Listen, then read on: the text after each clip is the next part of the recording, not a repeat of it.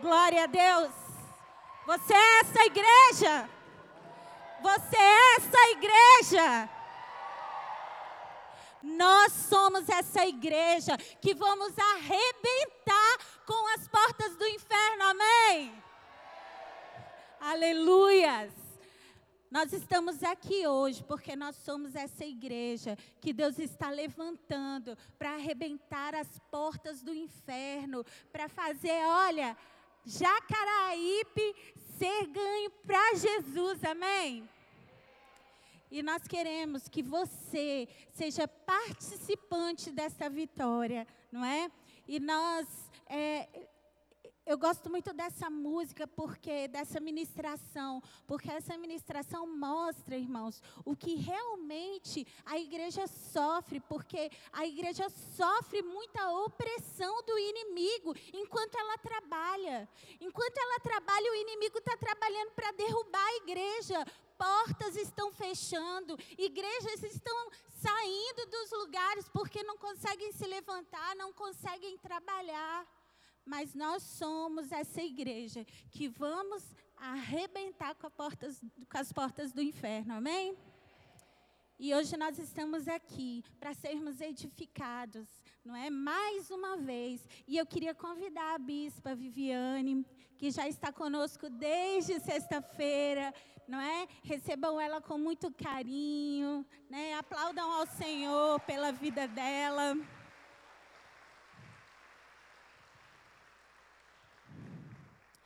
A bispa, a bispa Viviane, né? Agora ela está assim, né? Bem maior do que eu. eu. Eu nem percebi que ela era tão grande assim, tão maior do que eu. Eu fui olhar a foto e eu falei, gente, como eu estou pequena. Né? O pastor falou, nossa, amor, você está pequena, hein? Eu falei, pois é, né? Fazer o quê? Conheci a menina pequenininha e agora desse tamanho, né? Então, assim, a gente conheceu, eu conheci ela, eu acho que ela nem se lembra. Ela era muito pequenininha e vi ela crescendo, vi ela se tornando pastora, não é? Vi ela se tornando bispa, vi ela é, crescendo no Senhor, no ministério. Né? E foi assim, é uma honra muito grande, viu, Bispa, tê-la aqui conosco, é uma alegria muito grande. Ela é filha do apóstolo Wagner e da apóstola Eunice. Né? Ela é bispa em Brasília, né? ela cuida da, da igreja e todo o ministério MIBA em Brasília, enquanto o apóstolo está né, trabalhando lá nos Estados Unidos, né, cuidando das coisas do Senhor nos Estados Unidos, ela cuida das coisas do Senhor em Brasília. Né? E nós vamos, eu quero que você se coloque de pé. E nós vamos interceder agora pela vida dela. Eu quero que você levante sua mão santa aqui, não é? E comece a profetizar para que o Senhor fale ao seu coração, não é? Porque o Senhor vai usá-la, com certeza. Agora, que o Senhor fale ao seu coração. Que o Senhor abra o seu coração e que a palavra dele encontre lugar no seu coração. Então, quero que você erga a sua voz aí agora e comece a profetizar, não é? E comece a se quebrantar diante do Senhor.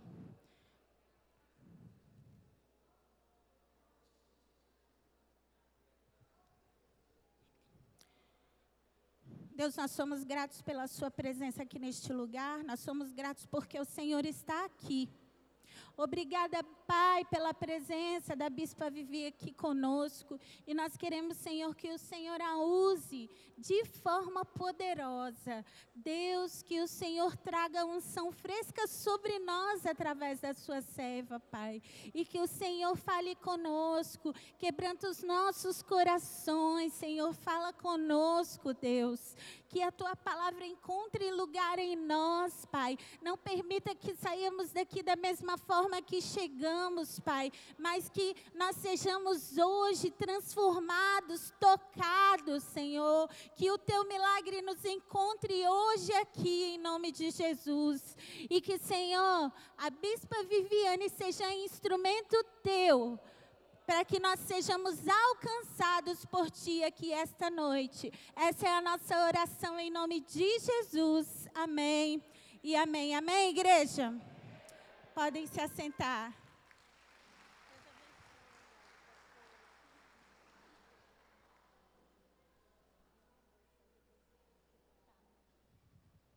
Graça e paz, Igreja do Avivamento. Amém. Glória a Deus. Muito bom estar aqui com vocês. Estou aqui desde a sexta-feira. A gente teve uma, um encontro para os líderes. Foi tremendo o que Deus fez nesse tempo. E o que Deus tem derramado aqui neste novo tempo é tremendo, é maravilhoso.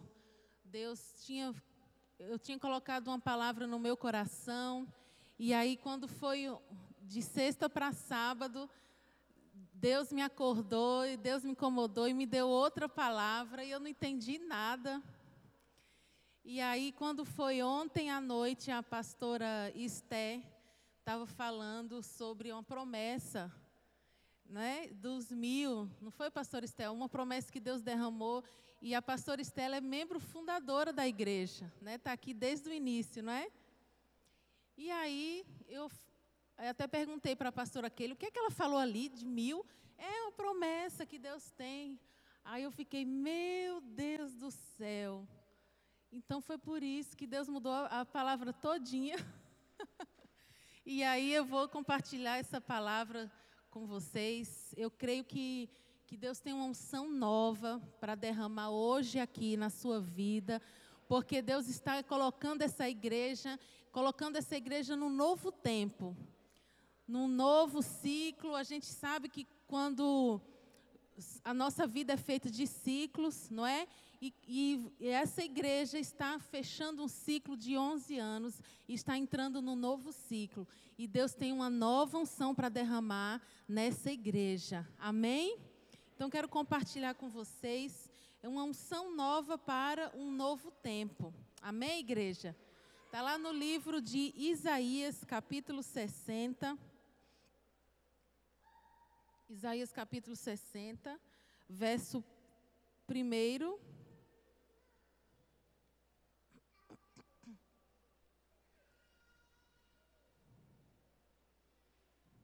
Diz assim: Levanta-te e resplandece, porque já vem a tua luz, e a glória do Senhor vai nascendo sobre ti.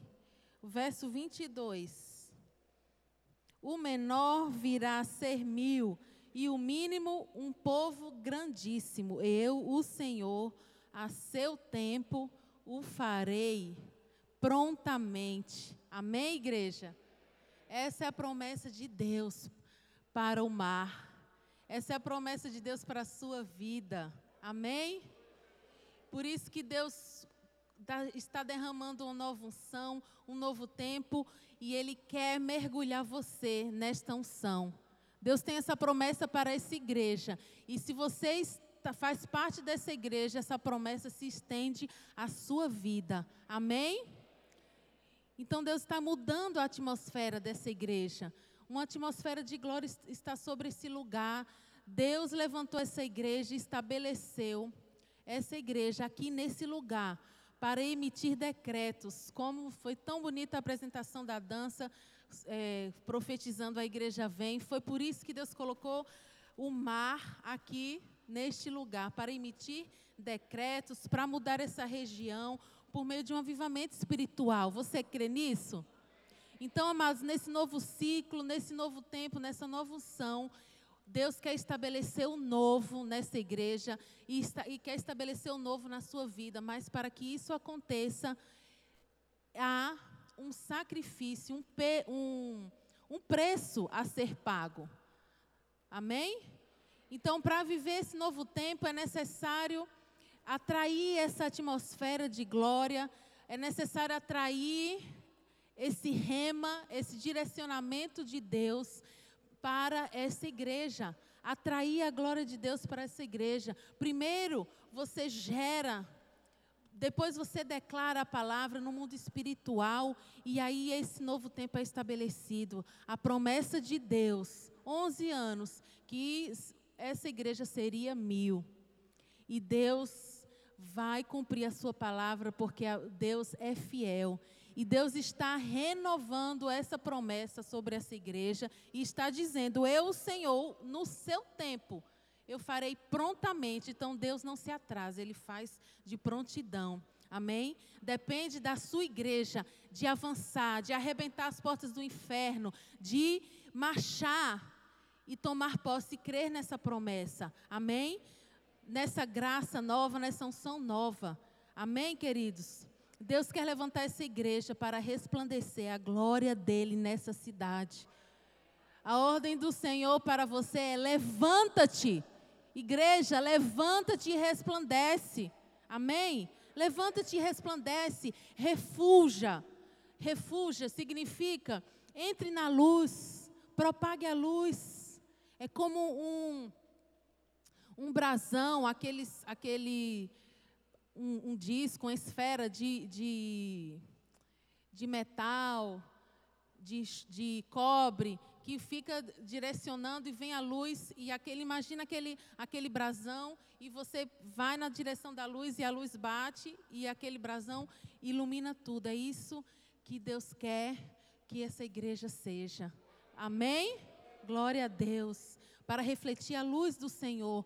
Deus quer que você seja brilhante. Deus escolheu essa igreja para que essa igreja seja brilhante. Fala para o irmão que está do seu lado, meu irmão, seja brilhante. Amém? Primeira, primeira coisa, atitude que precisamos para entrar no novo de Deus, para entrar, mergulharmos nessa unção nova, para essa igreja mergulhar nessa unção nova, é gerar uma atmosfera de gratidão. Diga comigo, gratidão. Levanta-te e resplandece. Levanta-te, fala de tomar uma atitude, de se posicionar, fala de agir. É como se Deus estivesse dizendo assim: Olha, está chegando um novo tempo, está chegando a minha glória sobre essa igreja. Qual vai ser a sua postura, igreja do Senhor? Qual, o que é que você vai fazer? Deus está falando: tome posição toma posição. A igreja precisa gerar essa atmosfera de gratidão, porque a gratidão é um código de acesso às bênçãos de Deus. A gratidão é um código de acesso às bênçãos de Deus. Se você experimentar agradecer na sua oração, quando você for orar, comece a agradecer a Deus e você vai ver que a lista só vai aumentando. Quando eu tenho um coração grato, eu não tenho uma relação de cobrança para com Deus. Quando o meu coração é grato, eu não tenho uma relação de cobrança para com, para com Deus, eu não tenho uma, uma relação de cobrança para o meu líder, não tenho uma relação de cobrança para com os, os meus pastores, eu não tenho uma relação de cobrança para com a igreja. Vocês estão entendendo? Quando eu sou grato, eu tenho um coração que agrada ao Senhor, porque eu tenho humildade. Então, o ambiente de gratidão revela a essência do céu.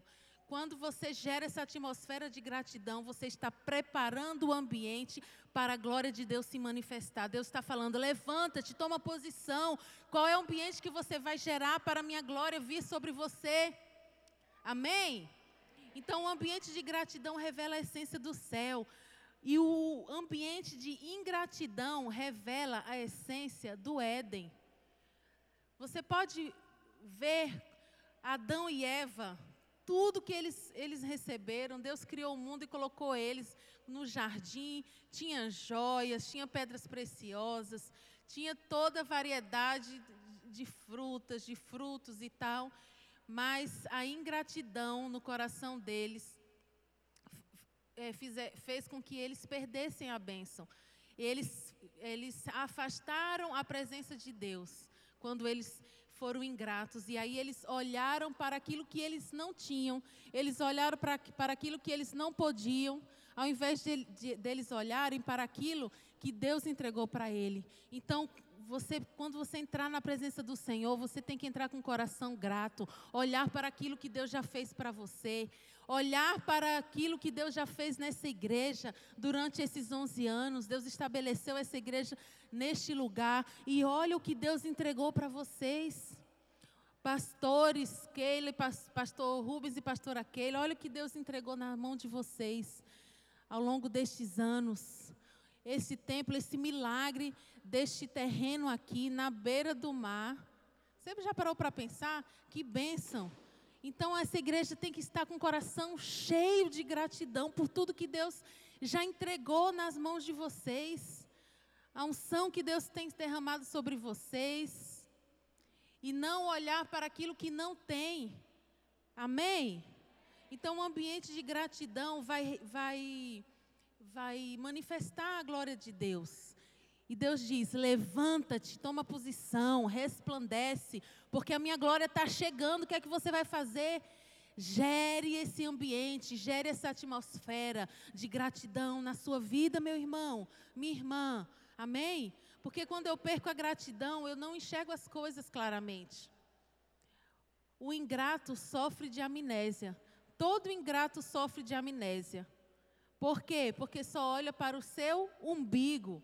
Então, antes de tudo, reconheça o Senhor, reconheça a gratidão no seu coração, reconheça que você precisa do outro, reconheça que você precisou de pessoas para chegar, para fazer você para fazer com que você chegasse até aqui. Em todas as áreas da nossa vida, nós precisamos de pessoas, precisamos uns aos outros. E dentro da igreja do Senhor, nós somos membros uns dos outros, não é verdade? Então você precisou da sua cobertura espiritual. As bênçãos que Deus derramou na sua vida foi através de um direcionamento, de uma palavra de sabedoria, de uma unção, de uma oração, de uma palavra que, que mudou o seu destino e Deus entrega isso através da sua cobertura espiritual. Então nós precisamos um dos outros. Amém? O coração grato atrai a presença de Deus. E um sinal de gratidão é o quebrantamento. Um sinal de gratidão a Deus é um quebrantamento. Todo grato, ele consegue se expressar diante de Deus, ele consegue fluir no espírito, ele consegue se comunicar no reino espiritual. Nós estamos to, a todo instante comunicando algo.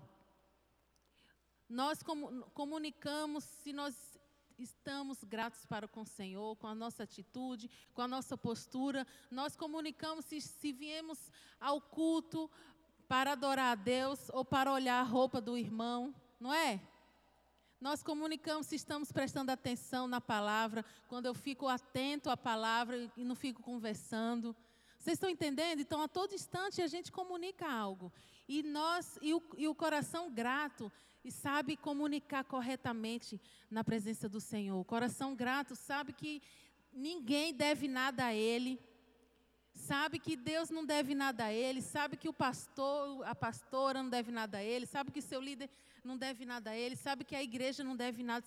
Senhor, o Senhor já me abençoou tanto, eu me rendo aos teus pés, eu te adoro. Senhor, muito obrigada por tudo que o Senhor fez na minha vida. E o coração grato sabe se expressar na presença do Senhor e sabe gerar essa atmosfera. E aí, quando o coração grato se expressa e, e gera essa atmosfera de gratidão, o ambiente está pronto para Deus agir, o ambiente está pronto para a glória do Senhor se manifestar. A gente, a gente experimentou esse mover. Sexta-feira eu senti claramente a atmosfera mudando. E eu me emocionei e, e, enchi meu coração de gratidão. E comecei a chorar na presença do Senhor. E eu senti Deus falando: Olha, estou mudando a atmosfera. Porque na sexta-feira, quantos estavam aqui na sexta-feira? Líderes e colíderes, e aqueles que vão liderar, não é? E aí teve um momento que, eu não me lembro bem, acho que foi na hora do, da oração, do louvor, que as pessoas começaram a agradecer. E aí o irmão chamou é, pessoas que, que, que para irem lá na frente para agradecer e tal. E aí cada um foi se derramando na presença do Senhor. E quem estava lá pôde ver que se deixasse não ia terminar não a oração. Porque to, quanto mais você agradece, mais você tem coisas para agradecer, mas a lista vai aumentando. E aí o ambiente foi mudando, a atmosfera de glória foi inundando aquele lugar. E aí a glória do Senhor se manifestou. Então nós precisamos gerar, a igreja precisa gerar essa atmosfera de gratidão para entrar no novo de Deus. Amém, igreja? Você pode levantar suas mãos aos céus e falar: Eu te agradeço, Senhor por fazer parte deste ministério. Amém? Aleluia. Pode aplaudir mesmo.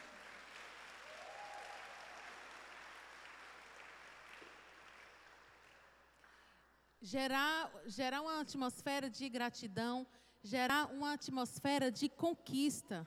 Verso 22 diz assim, do, do Isaías capítulo 60: O menor virá a ser mil, e o mínimo uma nação forte. Eu, o Senhor, a seu tempo, o farei prontamente.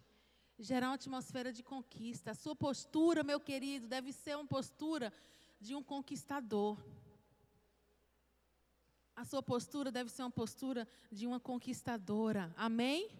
No seu falar, no seu agir, seu, na sua forma de se expressar, na sua comunicação, você tem que declarar: Eu sou vitorioso, porque maior é o que está em nós, maior é que está em nós do que aquele que está no mundo. Eu sou vitorioso porque posso todas as coisas em Cristo que me fortalece. Amém? Uma, uma postura de, de conquista, uma atmosfera de conquista, você vai olhar para essa igreja e vai declarar: essa igreja é grande, essa igreja é próspera, essa igreja está pronta para receber uma multidão, essa igreja vai alcançar os mil, essa igreja está crescendo, nós estamos avançando, nós estamos terminando as paredes, olha, está quase lá. Isso é uma postura de um conquistador Quantos conquistadores nós temos aqui nesta noite? Glória a Deus. Aleluia. Isso é postura de conquistador. Nós vamos ser mil. Você pode dizer, como uma postura de vitorioso, com a, com a mão assim, ou com o punho fechado, e declarar: Nós vamos ser mil. De novo. Você pode acreditar nisso, meu querido? Amém? Então creia, porque Deus escolheu você para trazer os mil para essa igreja. Amém? Então, a atmosfera de conquista, gerar essa atmosfera de crescimento é ter a visão correta do propósito de Deus para o mar neste lugar. Andar na comunidade, ver a situação espiritual, sentir é, o ambiente sentir como é que está a sociedade, a realidade espiritual nesta, neste lugar, nesta região onde essa igreja está plantada. É, e declarar cura, libertação, crescimento. Fazer como o profeta Ezequiel diante do vale de ossos secos. Deus está perguntando hoje: é possível conquistar essa geografia? Deus está perguntando isso para você. Hoje você é profeta, hoje você é boca de Deus. Tudo que sair da nossa boca, a gente vai comer do fruto que sai da nossa boca. Então você precisa ter uma postura de conquistador. Tudo que você falar, você vai conquistar. Então, cuidado com a sua boca. E Deus está te perguntando hoje: é possível você crer? É possível conquistar essa geografia? Amém? É possível viver estes ossos Deus te chama para esse novo tempo. Deus está te chamando para esse novo tempo. Está dizendo: levanta-te, levanta-te, resplandece. Resplandece a luz do Senhor neste lugar. Profetize crendo que os mil vão chegar. Faça a sua parte, igreja. A parte da igreja é avançar, é declarar e crer, porque quem dá o crescimento é o Senhor. E foi Ele que falou que essa igreja vai ser mil. Então, a sua, a sua parte como igreja, enquanto igreja do Senhor, é avançar. Não é parar, não é, não é resistir, mas é avançar, é persistir, crendo na promessa, na vitória do Senhor sobre a sua vida. Amém? Declare, avance, porque Deus já entregou essa autoridade sobre a igreja. Deus entregou essa autoridade, este lugar, este terreno, Deus entregou para essa igreja. Significa que Deus plantou essa igreja aqui neste lugar e nada pode impedir os planos de Deus sobre essa igreja. Nada pode impedir os planos de Deus sobre a sua vida. Deus entregou e vocês conquistaram este terreno, agora não é mais alugado. Você já parou para pensar que Deus está estabelecendo as estacas? Não é verdade? Então, a sua parte é declarar, e quando você libera a palavra, você se compromete com essa conquista. Pastor, você ficou de olho, né? Todo mundo que falou assim, nós vamos ser mil. Decora bem aí, porque você está comprometido com essa conquista. Quando você fala, você abre a boca porque você está acreditando nessa palavra. E quando você fala, libera a palavra, você está amarrado, você é escravo da palavra que você liberar. Então você está comprometido com essa conquista. Deus quer ver o seu comprometimento com a sua obra. Deus quer ver apenas o seu coração disposto, porque Ele é quem vai fazer o milagre através da sua vida. Amém? Amém, igreja? Esse tempo que você entra hoje exige uma postura, exige uma atitude. Não é ficar esperando cair do céu, Senhor, manda as vidas e ficar aqui esperando as pessoas aparecerem. Não, Deus te coloca como esse profeta que vai profetizando sobre o vale de ossos secos e vai declarando, e o milagre vai acontecendo. Você tem que declarar a conquista da sua rua, do seu bairro, do lugar onde você mora, a conquista da, da sua família no seu trabalho, nos seus colegas de trabalho, você é um agente do céu. Amém? Você é um conquistador e você está gerando essa atmosfera de conquista. Amém? Levanta-se, levanta-te, mar. Levanta-te e resplandece. Gerar atmosfera de conquista nos leva ao discipulado. O discipulado visa o crescimento em todas as áreas da, das nossas vidas. O discipulado visa a proposta da igreja em células é mergulhar o discípulo nessa nova vida em Cristo. Mergulhar o discípulo na vida abundante que Deus tem para nós, para todos aqueles que, que se dizem, que se declaram é, que aceitaram Jesus como seu único suficiente Salvador. Deus tem essa promessa. Jesus tem essa promessa para nós da vida em abundância. Amém?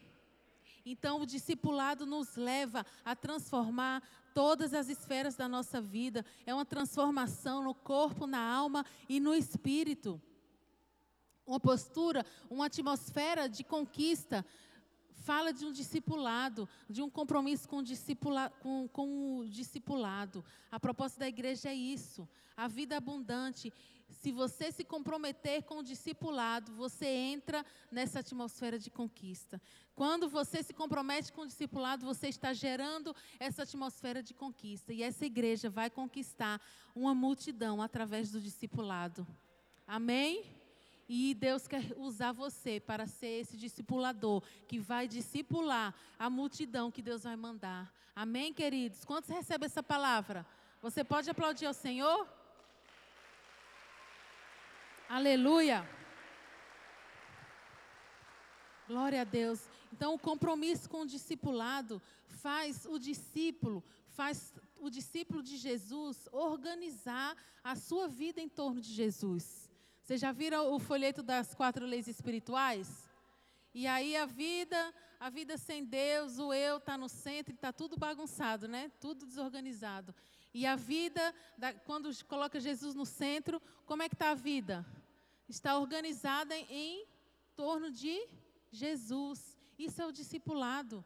Isso fala de discipulado. Então, é, o que isso mostra na prática? Por exemplo, o discípulo vai arrumar um emprego, então receber uma proposta de emprego, vai me atrapalhar minha vida com Deus? Esse emprego vai atrapalhar eu, eu liderar minha célula? Esse emprego vai me atrapalhar na, na igreja? Porque tem gente que fica clamando, pedindo um milagre de emprego, seja lá qual for. Estou dando exemplo de emprego, mas você, o Espírito Santo pode falar com você se for outra área da sua vida, quando o discípulo está comprometido com o discipulado, ele vai ver, não, isso vai me prejudicar. É um relacionamento. Esse relacionamento está atrapalhando a sua vida, o seu chamado, onde Deus te plantou. O emprego. Ah, eu não posso, pastora, não posso mais trabalhar, é, vir para a igreja domingo porque eu estou trabalhando de domingo. A gente teve batismo da semana passada, e aí teve uma, uma discípula que ela ia se batizar, que ela estava pedindo por emprego, olha, meses desempregada. Na semana do batismo, ela conseguiu um emprego que era para trabalhar só sábado e domingo. na semana do batismo. Você já pensou?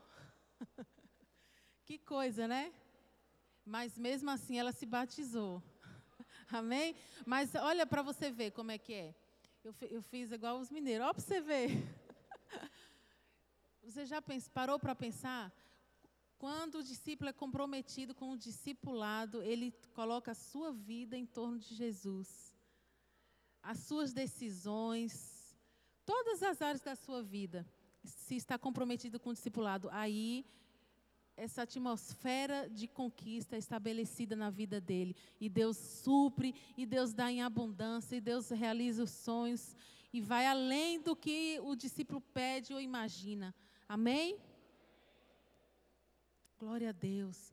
Dentro da, do discipulado, dentro dessa atmosfera de conquista, dentro da igreja, você aprende a ser líder. É ou não é verdade? Você aprende a liderar. E líder, não é, ah, eu não quero não fazer escola de líderes, que eu não quero ser líder de célula. Tem gente que fala isso, né? É uma igreja lá em Marte que eu fiquei sabendo. Não é aqui não. e aí, é, é, até perdi aqui. Aprende a ser líder e aí a pessoa vai ser líder em qualquer lugar que ela for. O mercado de trabalho, o mundo aí fora está carente de líderes. A política está carente de líderes. E a igreja precisa entrar em todas as esferas da sociedade. E Deus está preparando esse povo, que será o povo mais próspero da terra. Deus está preparando esse povo dentro do discipulado, esse povo que se chama pelo nome do Senhor, para ser próspero, para liderar, para ser referência em qualquer lugar que ele chegar. Ele vai chamar a atenção. E eu estou falando com esse povo que, que Deus está levantando. Amém? Glória a Deus. Então, onde você chegar, você vai ser destaque, você vai fazer diferença, você vai chamar atenção, porque as pessoas estão precisando de líderes. E você já está sendo treinado na sua liderança, na sua influência, e você vai ser usado pelo Senhor para abençoar vidas, alcançar vidas, através da sua postura de líder. E onde a gente aprende a liderar? Dentro dessa, dessa atmosfera de conquista dentro do discipulado. Aqui você aprende a se relacionar com as pessoas, não é? A igreja é um lugar que você vai encontrar todo tipo de gente. Eu já ouvi, eu ouvi um, um, um tempo atrás um líder falando assim: olha, eu já trabalhei em tanto lugar, já vi, já, já trabalhei até na política. Olha a comparação, né? Mas as coisas que eu já vi na, na minha vida aí dentro de igreja, barra tudo isso.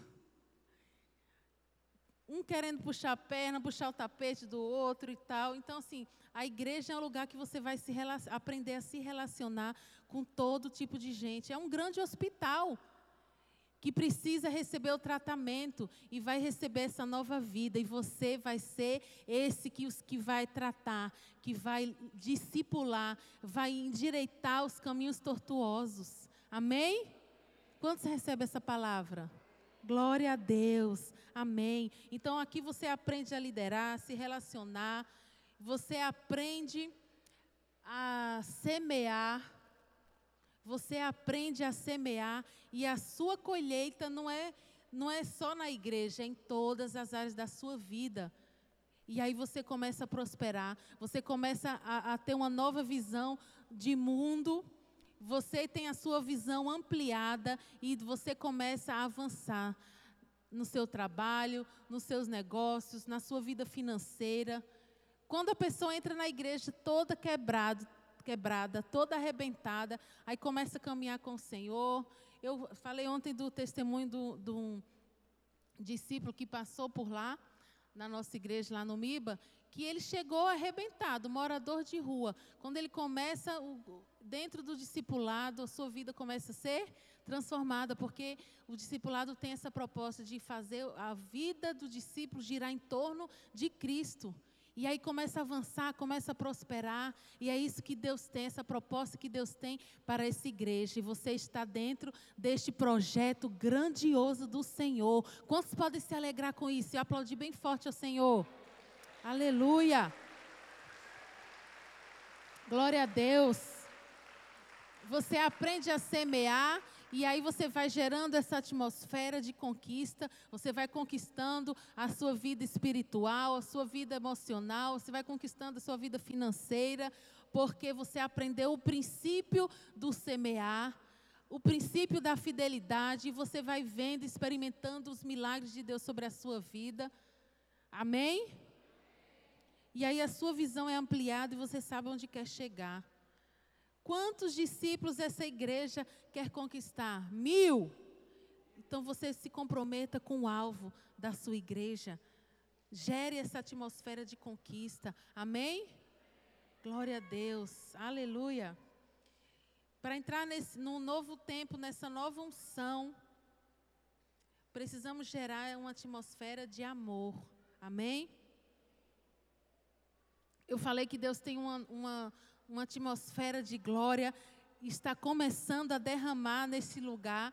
Nestes dias, começou a mudar na sexta-feira, com a atmosfera de gratidão. Falei sobre gerar uma atmosfera de conquista e agora gerar uma atmosfera de amor. A Bíblia diz, o texto que a gente leu: levanta-te e resplandece. A glória do Senhor está chegando sobre ti. Brilha, compartilha a luz, mas só consegue compartilhar a luz quem tem amor. Diga comigo, amor. Só consegue compartilhar essa luz quem tem o amor. O amor é o elemento que vai mover a igreja do Senhor. É o elemento que deve, que deve mover a sua vida com, com, enquanto discípulo de Jesus, enquanto discípulo desse ministério. Se você não fizer as coisas com amor, não vai adiantar nada.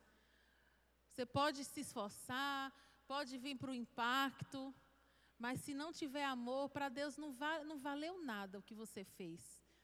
A Bíblia nos diz isso: se não tiver amor, eu sou como um, um sino que só faz barulho, não é? Então, quando você ama a Deus, você ama o que Ele ama. Quando você ama a Deus, você ama o que Ele ama. E o que é que Ele ama? Que é que ele ama? Diga, vidas. Diga mais forte, vidas. Vidas. Então, nós, quanto igreja do Senhor, para entrar no novo de Deus, e essa palavra profética para essa igreja, para a sua vida, gere atmosfera de amor. Ame vidas, ame ao, ao Senhor e ame vidas. E eu, o, a camiseta de vocês fala sobre isso, né? Então é isso mesmo, ame, ame. O seu amor vai te levar a amar aquilo que o Senhor ama. Eu quero ler um texto rapidamente, está lá na primeira carta de João, capítulo 2. Verso 15 e 17 diz assim: Não ameis o mundo, nem o que no mundo há. Se alguém ama o mundo, o amor do Pai não está nele. Porque tudo que há no mundo, a vontade da carne, a concupiscência dos olhos, a soberba, não é do Pai, mas do mundo. E o mundo passa e a sua concupiscência, mas aquele que faz a vontade de Deus permanece para sempre. Amém? Então, quando nós amamos ao Senhor, nós não amamos o mundo.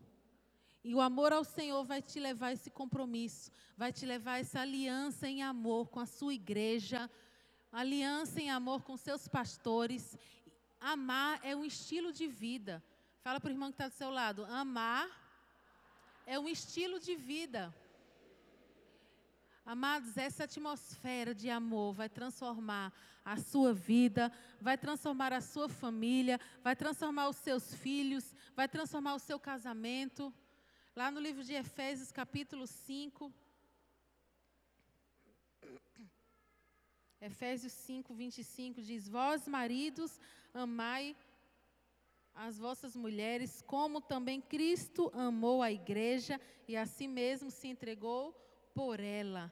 Então, o amor que Deus tem, essa novidade, essa unção vai, vai partir quando você gera essa atmosfera de amor. E Deus quer que essa transformação do amor aconteça, não só na esfera espiritual, não só dentro da igreja, mas isso começa dentro da sua casa. Amém? Quando você ama a Deus, você ama a sua família e essa transformação vai refletir na igreja, vai refletir na sociedade, vai refletir nos seus relacionamentos aí fora. Vocês estão entendendo essa palavra? Então, o amor para com a sua igreja deve ser o mesmo amor para com a sua família. Por isso que Jesus faz essa comparação.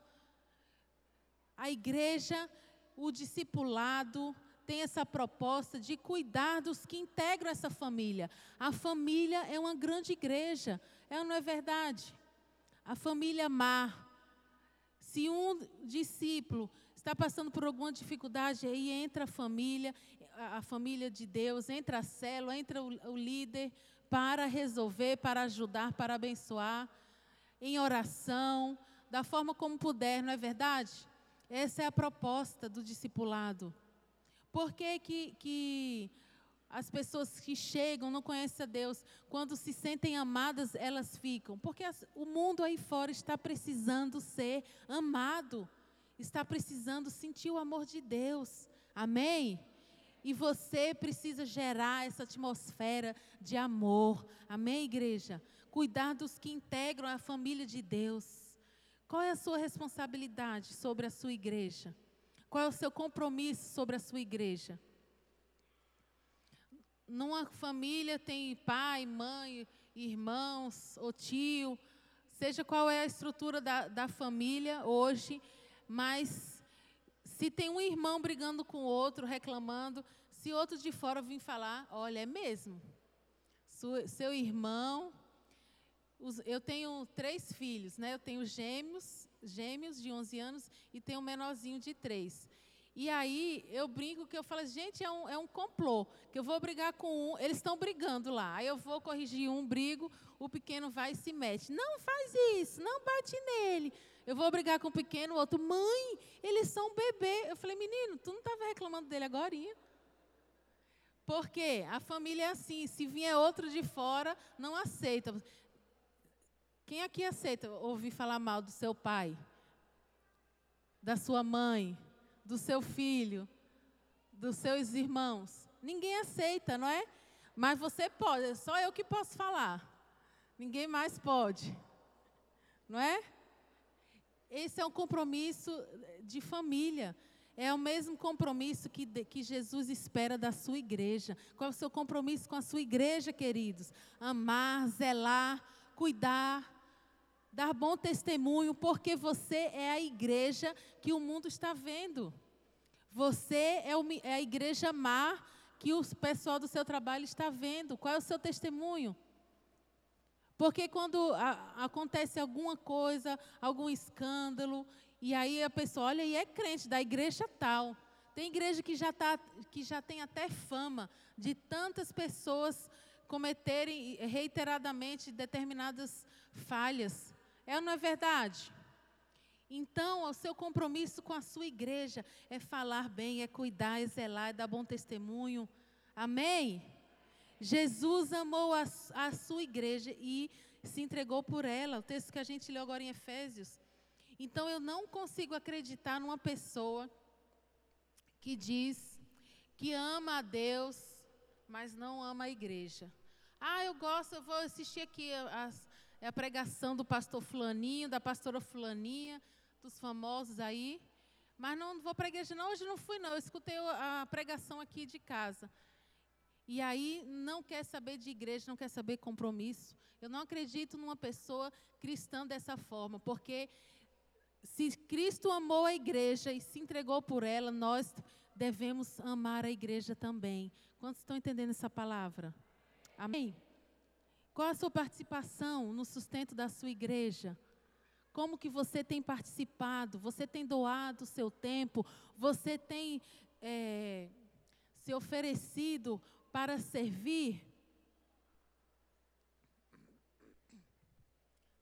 Lá nos Estados Unidos, eles, as igrejas lá têm um, um balancete, tipo um balancete, que cada membro pega a sua participação e, e pode ser deduzido do imposto de renda. A cultura daquele país, né? E a gente vê como que foi formado aquele país e a prosperidade que esse país tem até hoje, porque foi feito, foi construído sobre princípios bíblicos, não é? Então é, essa essa contribu a, a contribuição da, dos membros eles podem deduzir do imposto de renda. Como que tem sido a sua contribuição para a igreja do Senhor, para a obra de Deus?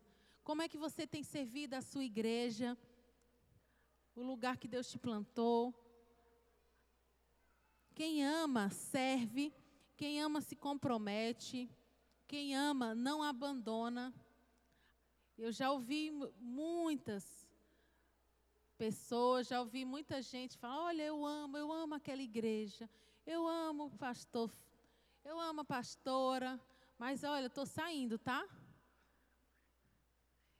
Teve, eu, eu vi uma, um tempo atrás um discípulo, olha, eu não saí da igreja não, não, eu não saí da sua cobertura não, não é nem da igreja.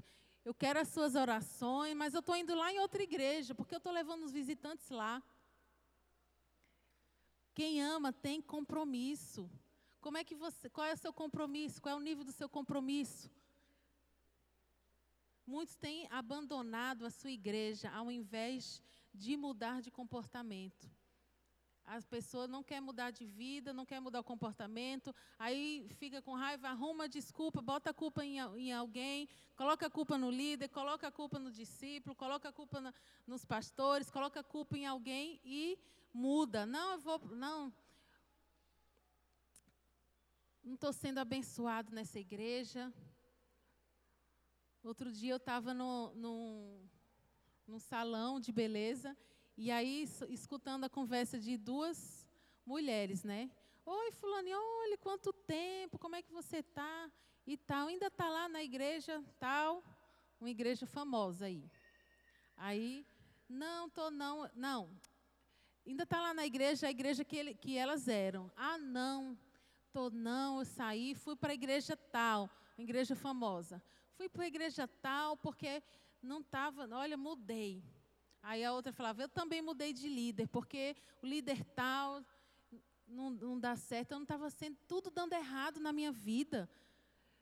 Agora, olha, foi só eu mudar, olha, consegui isso, melhorou isso, melhorou aquilo. Estava tudo dando errado. Como assim? Que compromisso é esse? Que amor é esse para com a igreja do Senhor? Que está baseado nos seus interesses, olhando seu próprio umbigo? Eu fiquei horrorizada com, a, com essa conversa que eu ouvi, não é? Então as pessoas não querem servir, não querem contribuir, não convidam ninguém para a célula, não ajudam. As pessoas não querem ser fiéis à sua igreja, não querem ser fiéis ao Senhor. E aí depois quer mudar de igreja. Ah, não. Mas querem um louvor bom, ah, não fui na igreja. Não, o louvor de lá está muito ruim. Você viu como o pessoal está desafinando? Não é? Essa, e falar em louvor, vocês estão de parabéns, a equipe de louvor, muito ungida, muito abençoada, técnica excelente. Vocês estão de parabéns, viu? Você pode aplaudir ao Senhor pela vida dos levitas? Amém. Os levitas levitas da dança, do louvor, fazem tudo com muita, muito capricho e é assim que Deus merece mesmo, não é? Então, como é que você tem servido a sua igreja? Como é que como é que está seu compromisso com Deus? Quando Jesus ele alistava os, os discípulos, era para a vida toda e toda a vida. Já parou para pensar quando Jesus começou a chamar os seus discípulos, o compromisso era para a vida toda e toda a vida. Não era assim, eu só vou, só vou ter um compromisso contigo aqui. Eu quero só o compromisso de ir para a célula. Não quero o compromisso de ir para a igreja. Não conte comigo para ofertar. Não conte comigo para dar o dízimo. Não conte comigo para orar por ninguém. Quer que o líder ore. Líder, vem aqui em casa, que eu preciso de oração, preciso de você e tal.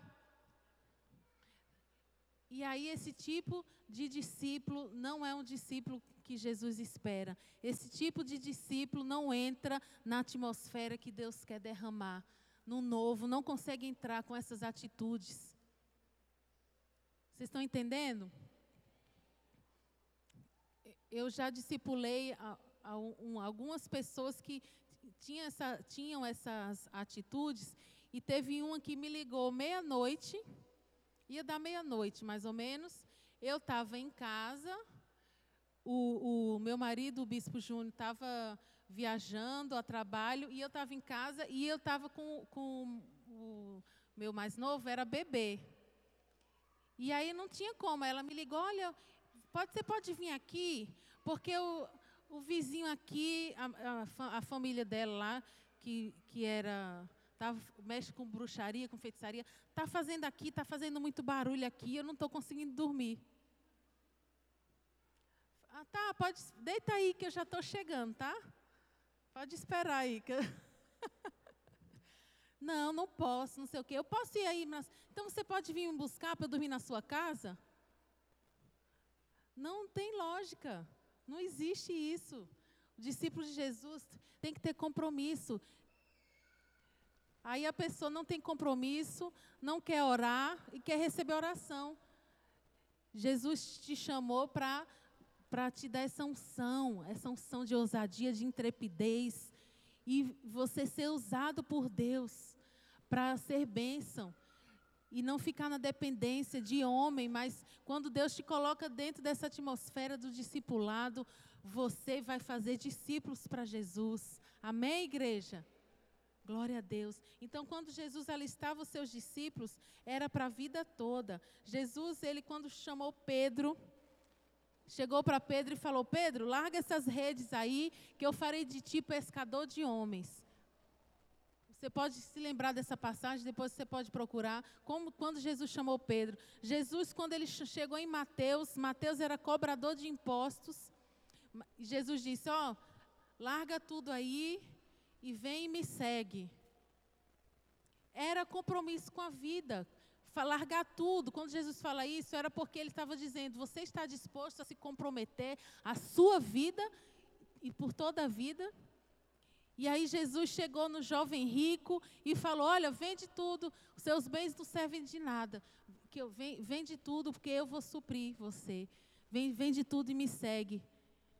O, o chamado de Jesus era para a vida toda e toda a vida. Alguns responderam positivamente e tiveram suas vidas transformadas. E quem não conseguiu foi porque não tinha o amor por Jesus genuíno, amava o mundo, e quem ama o mundo não consegue amar a Jesus. Quem ama a sua própria vida, a Bíblia não diz isso? Quem ama a sua própria vida vai perder, porque não consegue amar a Jesus. Quem ama os seus bens mais que Jesus vai perder. Vocês estão entendendo, amados? E aí, para Jesus, o compromisso de família é esse.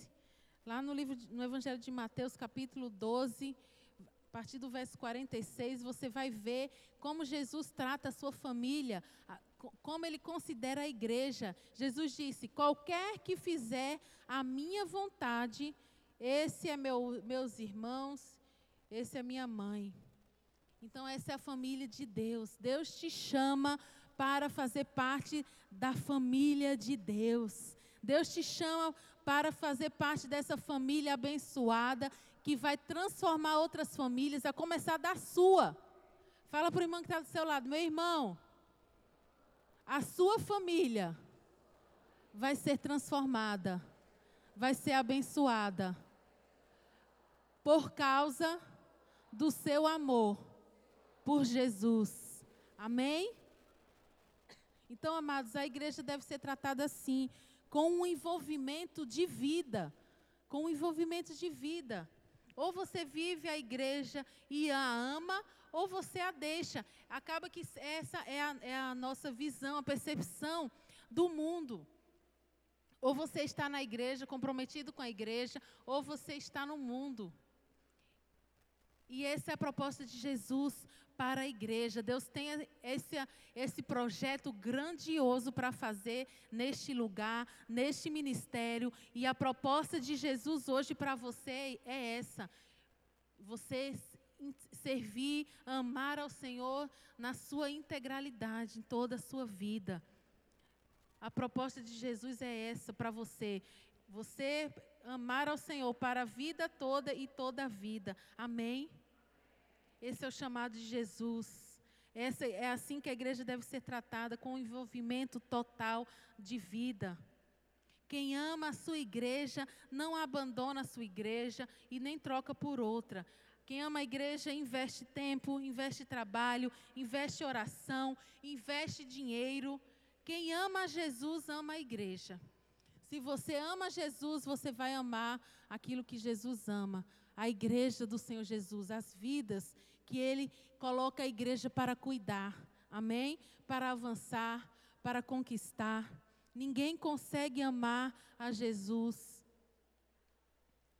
Aliás, ninguém consegue amar a igreja se não amar Jesus primeiro. Amém?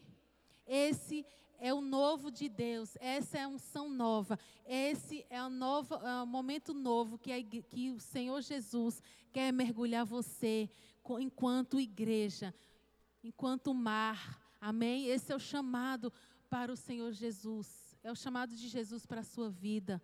Quantos estão dispostos a se comprometerem nesse chamado para com Jesus? Quantos estão dispostos a fazer essa aliança com Deus, com a sua igreja, a se comprometerem a gerar essa atmosfera de gratidão, gerar atmosfera de conquista, compromisso com o discipulado e compromisso, envolvimento de vida, de amor? Quantos estão dispostos?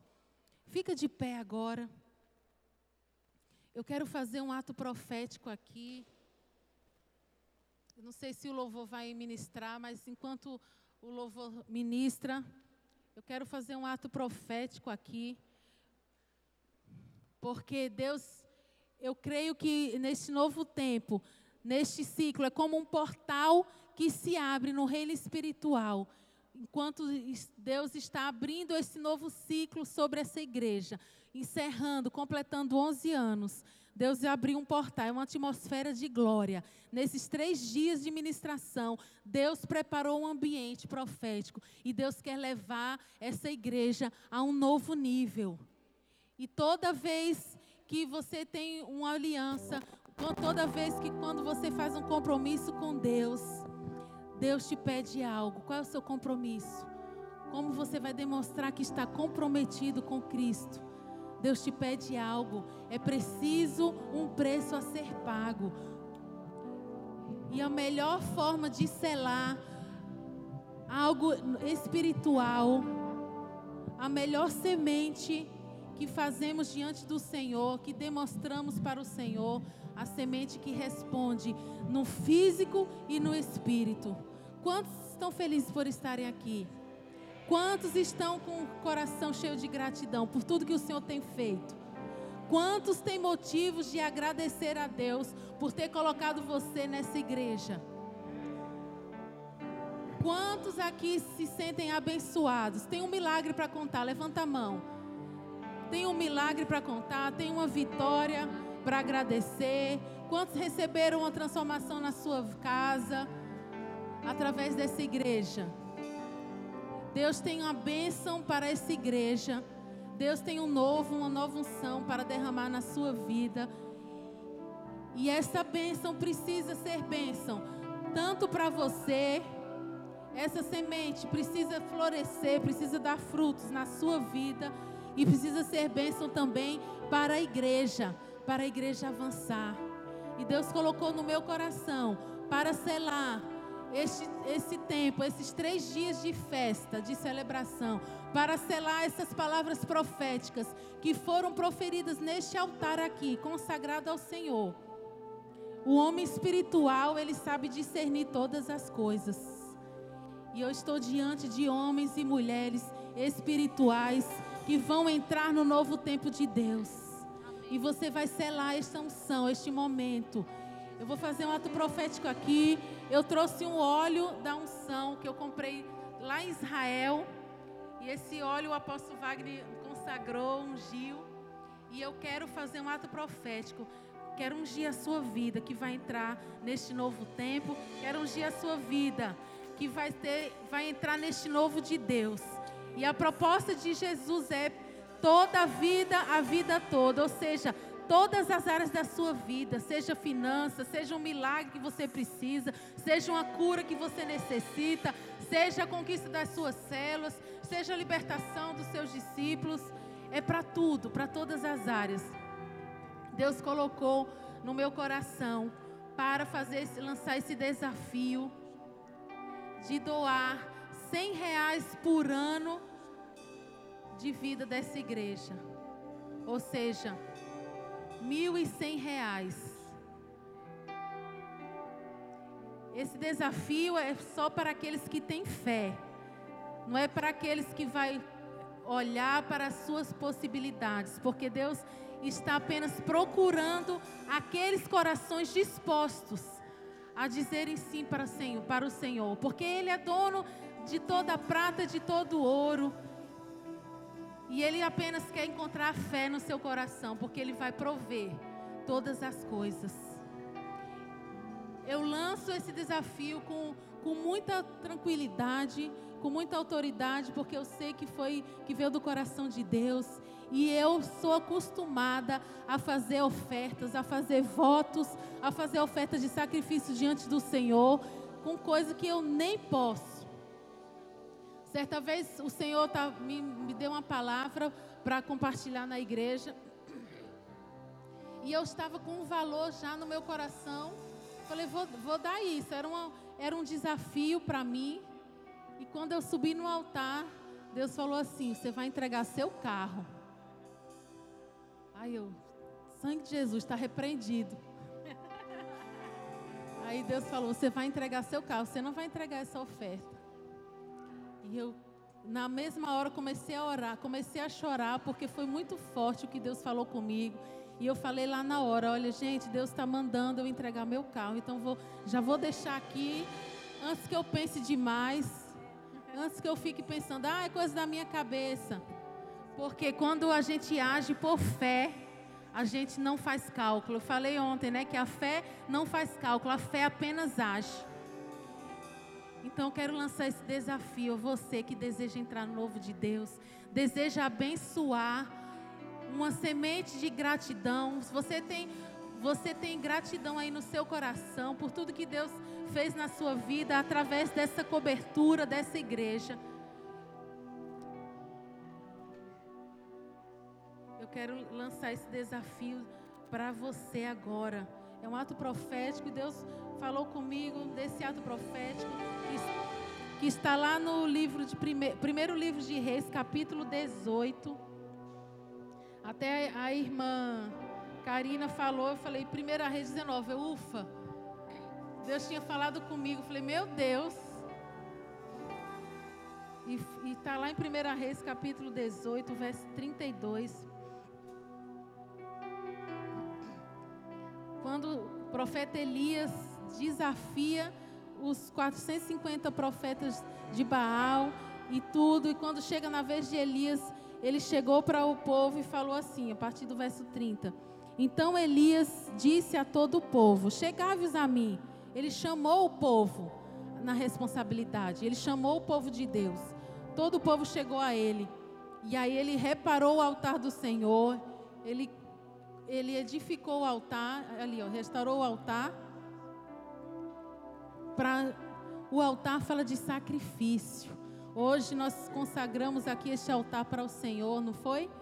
O altar é lugar de sacrifício, de holocausto, de adoração. E aí ele tomou as doze pedras que simbolizavam as doze tribos.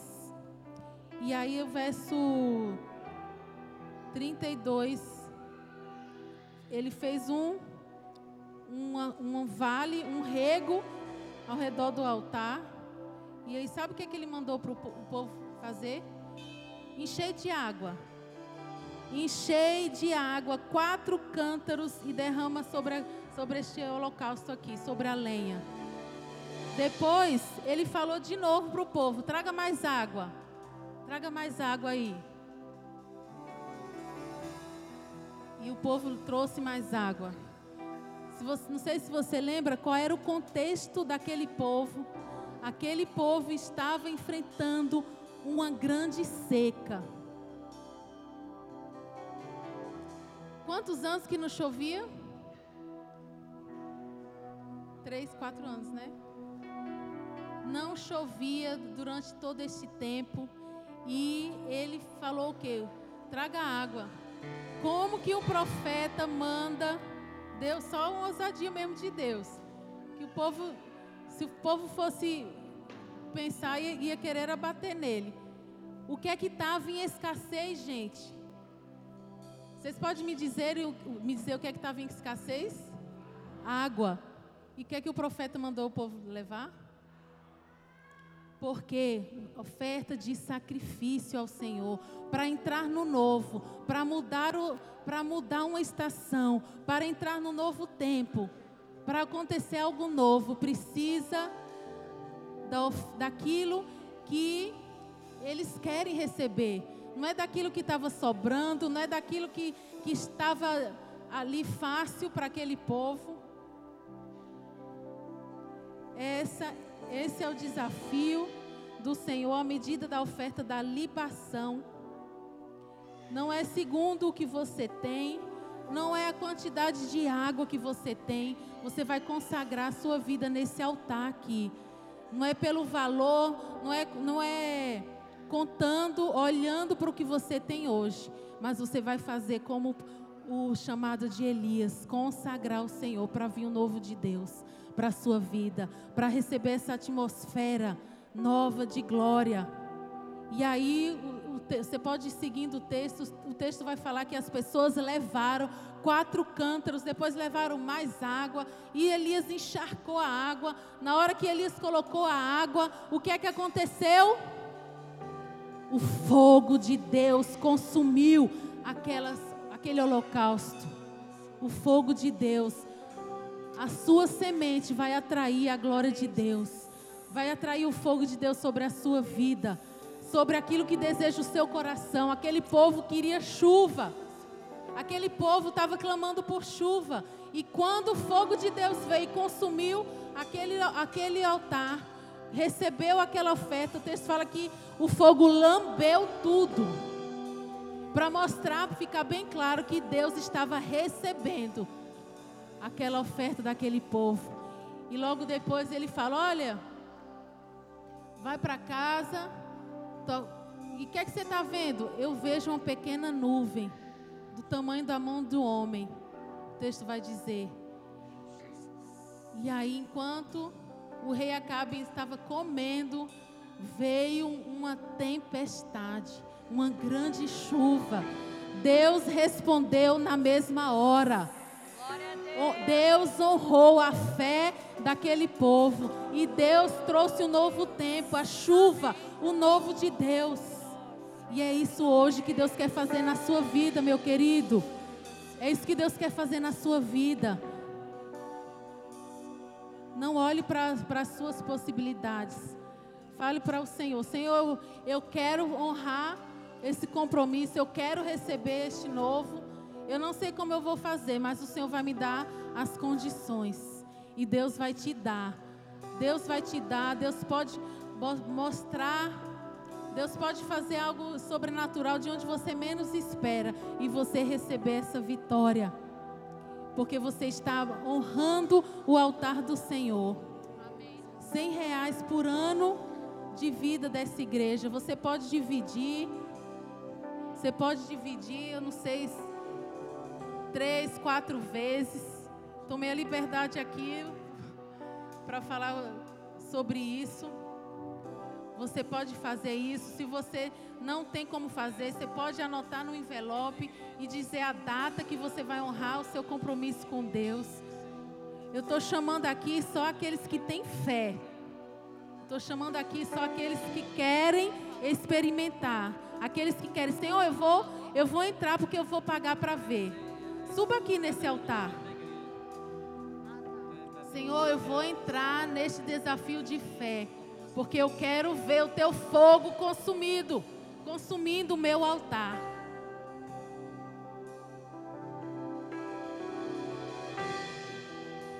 Você vai abençoar a sua igreja e você vai ao mesmo tempo ser abençoado por Deus. Infinitamente mais o Senhor tem para derramar na sua vida.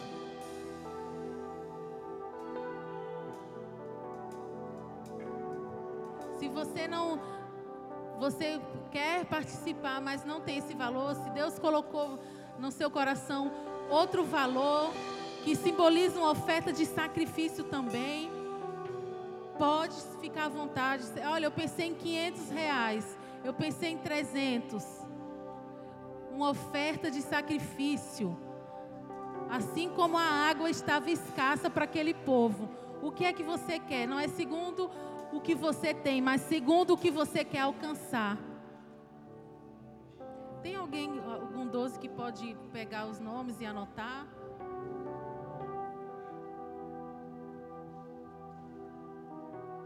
se você quer fazer uma oferta de semear nesse novo tempo, você também vai poder fazer.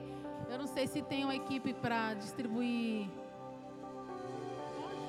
para distribuir envelope, você pode fazer a sua oferta segundo o que Deus colocou, o desafio que Deus colocou no seu coração.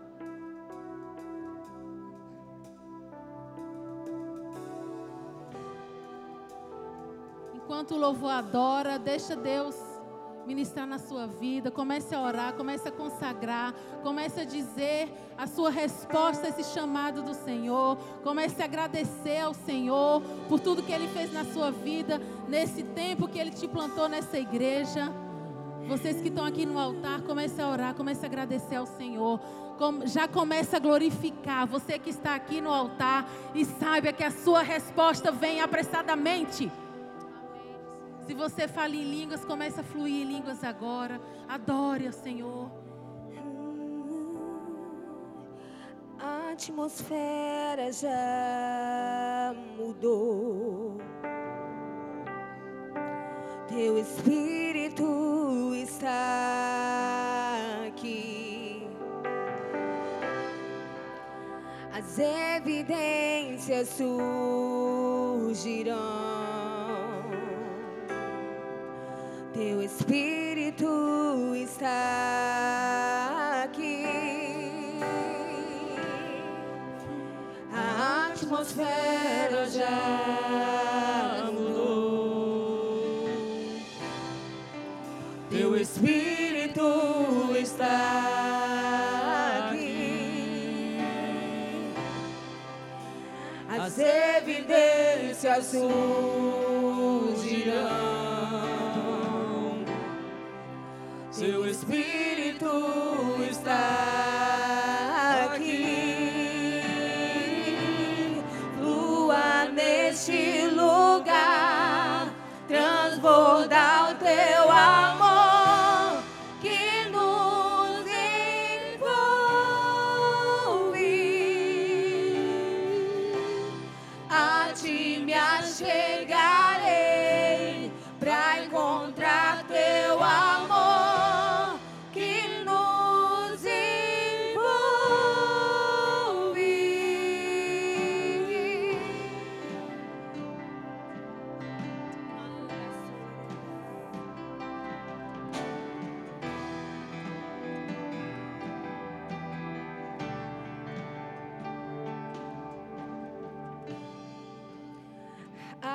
atmosfera já mudou.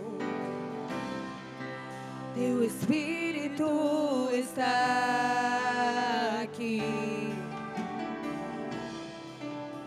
As evidências surgirão.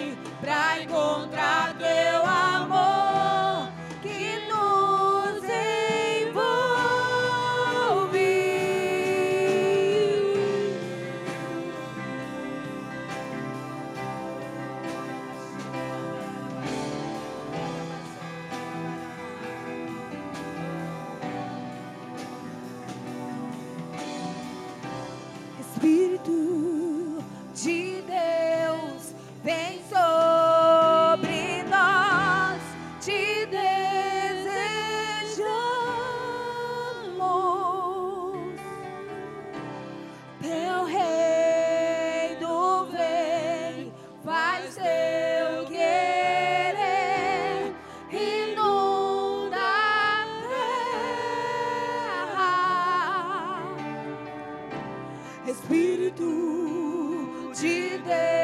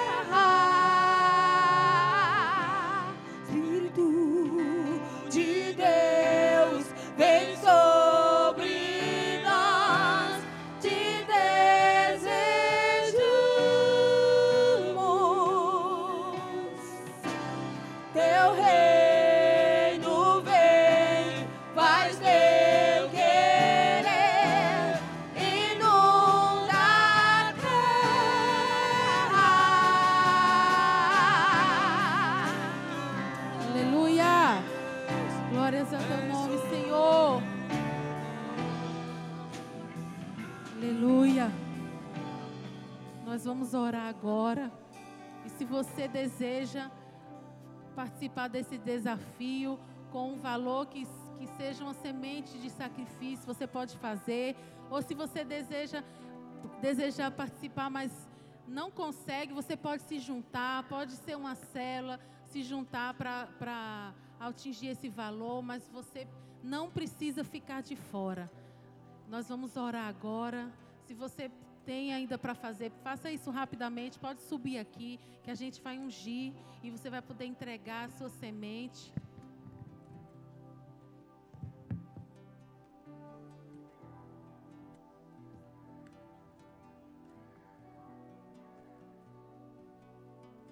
Levante suas mãos. Senhor Deus Todo-Poderoso, nós agradecemos, Senhor, este novo tempo que o Senhor tem derramado sobre este lugar, sobre esta igreja, sobre esta casa, Senhor. Te agradecemos, Senhor, pelo teu sobrenatural que o Senhor decretou aqui neste lugar. Por este novo tempo, essa nova unção. Senhor Deus, que o Senhor tem para esse ciclo que se inicia a chamada que o Senhor tem para essa igreja, governar neste lugar, transformar esta cidade por meio do avivamento, Senhor. Deus, contempla o teu povo aqui, Senhor Deus, o teu povo que se chama pelo teu nome, este povo, Senhor Deus, discípulos teus, Senhor, que estão fazendo um compromisso contigo, um compromisso de vida, de, de, de gratidão de aliança, Senhor Deus, com a sua cobertura, com a sua igreja. Contempla todo este povo, Senhor Deus. Contempla, Senhor Deus, e coloca, mergulha este povo no teu novo. Senhor Deus, aqui no altar estão os teus filhos que abraçaram este desafio e fizeram, Senhor Deus, essa semente, essa oferta de sacrifício no teu altar, porque este altar é santo, é santificado, e tudo que for santificado aqui neste altar está selado com a tua bênção, com a tua prosperidade, com a tua multiplicação. E neste momento, o Espírito Santo de Deus vai ungindo cada um deles. Vai recebendo, Senhor Deus, essa semente, essa oferta de sacrifício. Vai recebendo, Senhor Deus, e faz, Senhor Deus, como o Senhor fez antes, Senhor Deus. Caia fogo do céu e consuma, Senhor Deus, este sacrifício e derrama um novo tempo, Senhor Deus.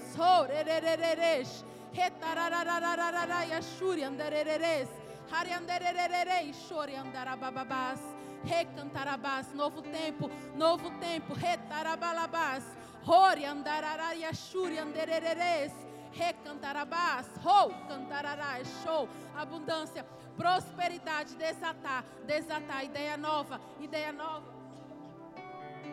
Desatar, retararia shuri andarabás unção de ousadia, de conquista, de multiplicação, de prosperidade, de libertação, de milagre na sua casa. Rou, xerereres, retarabalabás, conquista dos seus sonhos.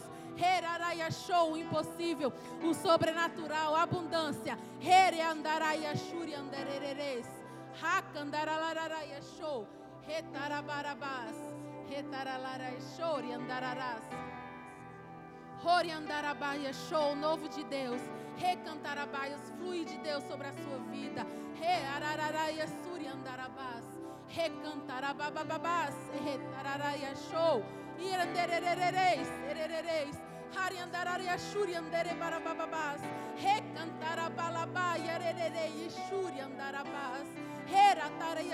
Iacantarabás um novo nível, uma nova unção, um novo, novo tempo sobre a sua vida. O Senhor te leva para um novo nível.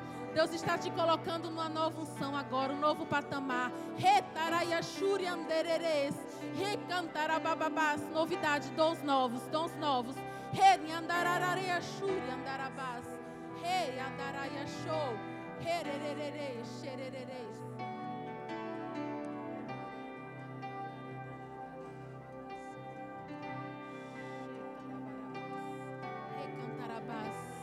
Recantarabás. Senhor Deus, olha para o coração da tua serva agora. Concede o desejo do seu coração. Senhor Deus, responde, Senhor Deus, de uma maneira específica espetacular, Senhor Deus, de uma maneira que ela não espera nem imagina. Que venha a tua resposta apressadamente, em nome de Jesus.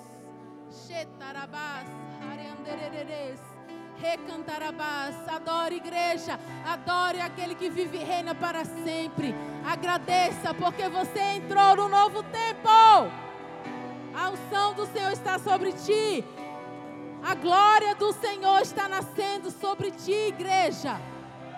Oh, xererere, sarabarabás, recantarabalabás, rereandaraia show. Levanta-te e resplandece, porque a glória do Senhor já está sobre ti.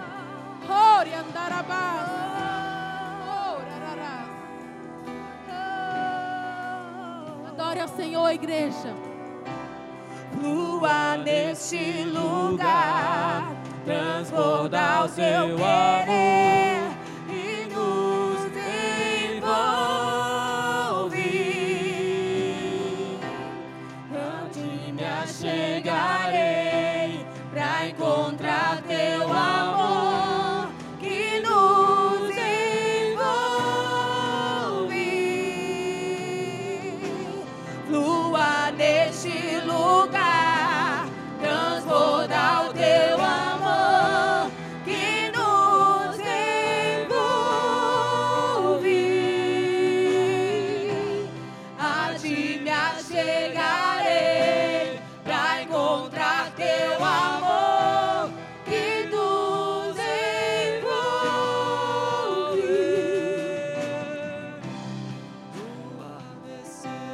medida que você for entregando o seu envelope para o Fábio, você pode voltar para o seu lugar, tá bom?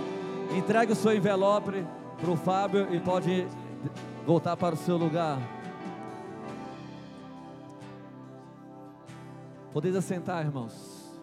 Talvez você esteja sentado aí perguntando o que está acontecendo aqui. Eu só quero que você guarde no seu coração uma frase. Só prospera aquele que tem coração em liberalidade. Só prosperam aqueles que têm o seu coração em liberalidade. Porque isso é uma promessa bíblica. Coloque sua semente e o Senhor fará prosperar a sua semente para que você sempre tenha o que dar. Isso é palavra do Senhor.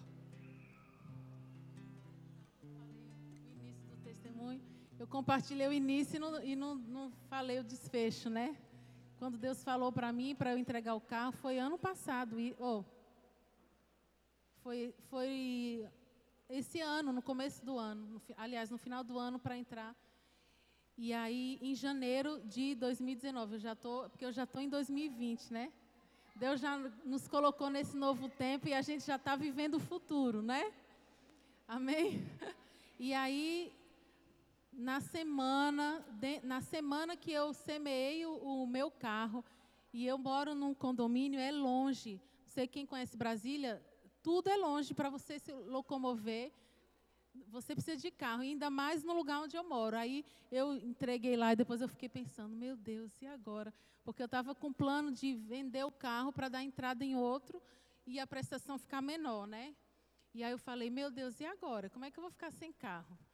E tal. E na mesma semana, um, o irmão da igreja fa- falou para mim, olha, tá, tá, eu estou vendendo meu carro, ó, vou comprar outro carro e a concessionária não está dando nada no meu. Porque ainda falta para quitar, pega o carro, aí quita e tal, aí não está não, não tá dando nada. Então, tá elas por elas. Aí eu pensei, você quer pegar esse carro? E você só não precisa pagar nada, só assumir a prestação. O carro mais novo e a prestação era exatamente o valor que eu estava querendo, mais baixa.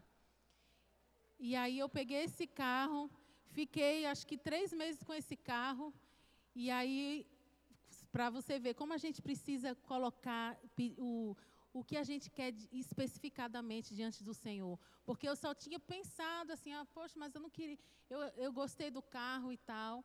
Era uma Tucson. Aí eu falei, ah, mas lá atrás eu tinha pensado que eu queria outro carro, que era um centro, que eu tinha um centro antigo. Aí eu pensei, eu queria um novo. E aí peguei a Tucson, que era o valor que eu estava querendo. Depois eu dei a Tucson de entrada e deu certo para ficar a mesma prestação num centro mais novo, do jeito que eu queria. Isso, tudo isso dentro do mesmo mês. Eu estava já assim, Senhor, que milagre, na mesma semana. E logo depois eu consegui aquele desejo do coração que eu não tinha nem falado diante do Senhor, só tinha sonhado, imaginado. Então, creia, meus queridos, cada um que semeou no altar, aquele desejo no seu coração que você achar, ah, não vou nem pedir, que é tão difícil, é isso que Deus tem para nós, amém?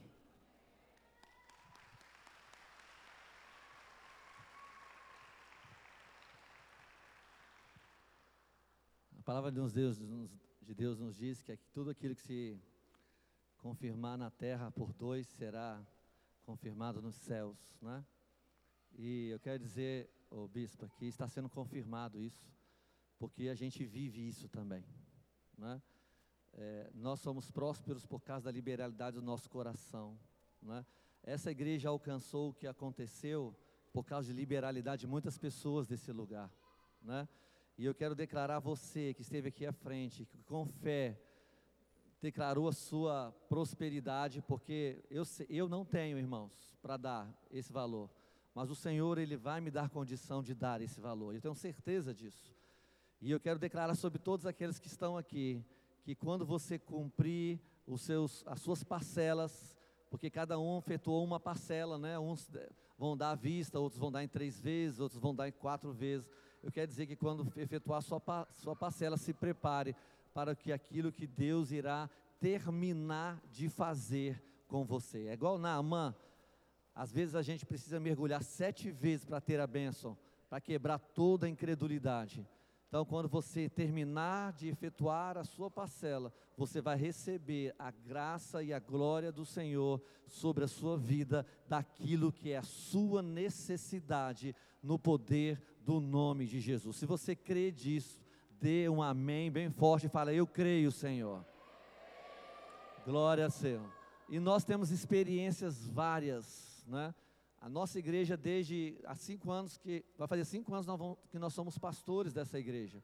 Durante todo esse período, eu nunca vi Deus falhar, viu, bispo? Eu nunca vi Deus falhar em ninguém que colocou a sua fé e deixou de ser respondido. Ninguém. Ninguém. Então, pode crer que você vai ter aquilo que você precisa pela sua fé. Amém? Glória a Deus. Aleluias. Vamos fazer a apresentação das nossas células. Apresentação líderes. Qual é a célula mais animada dessa noite?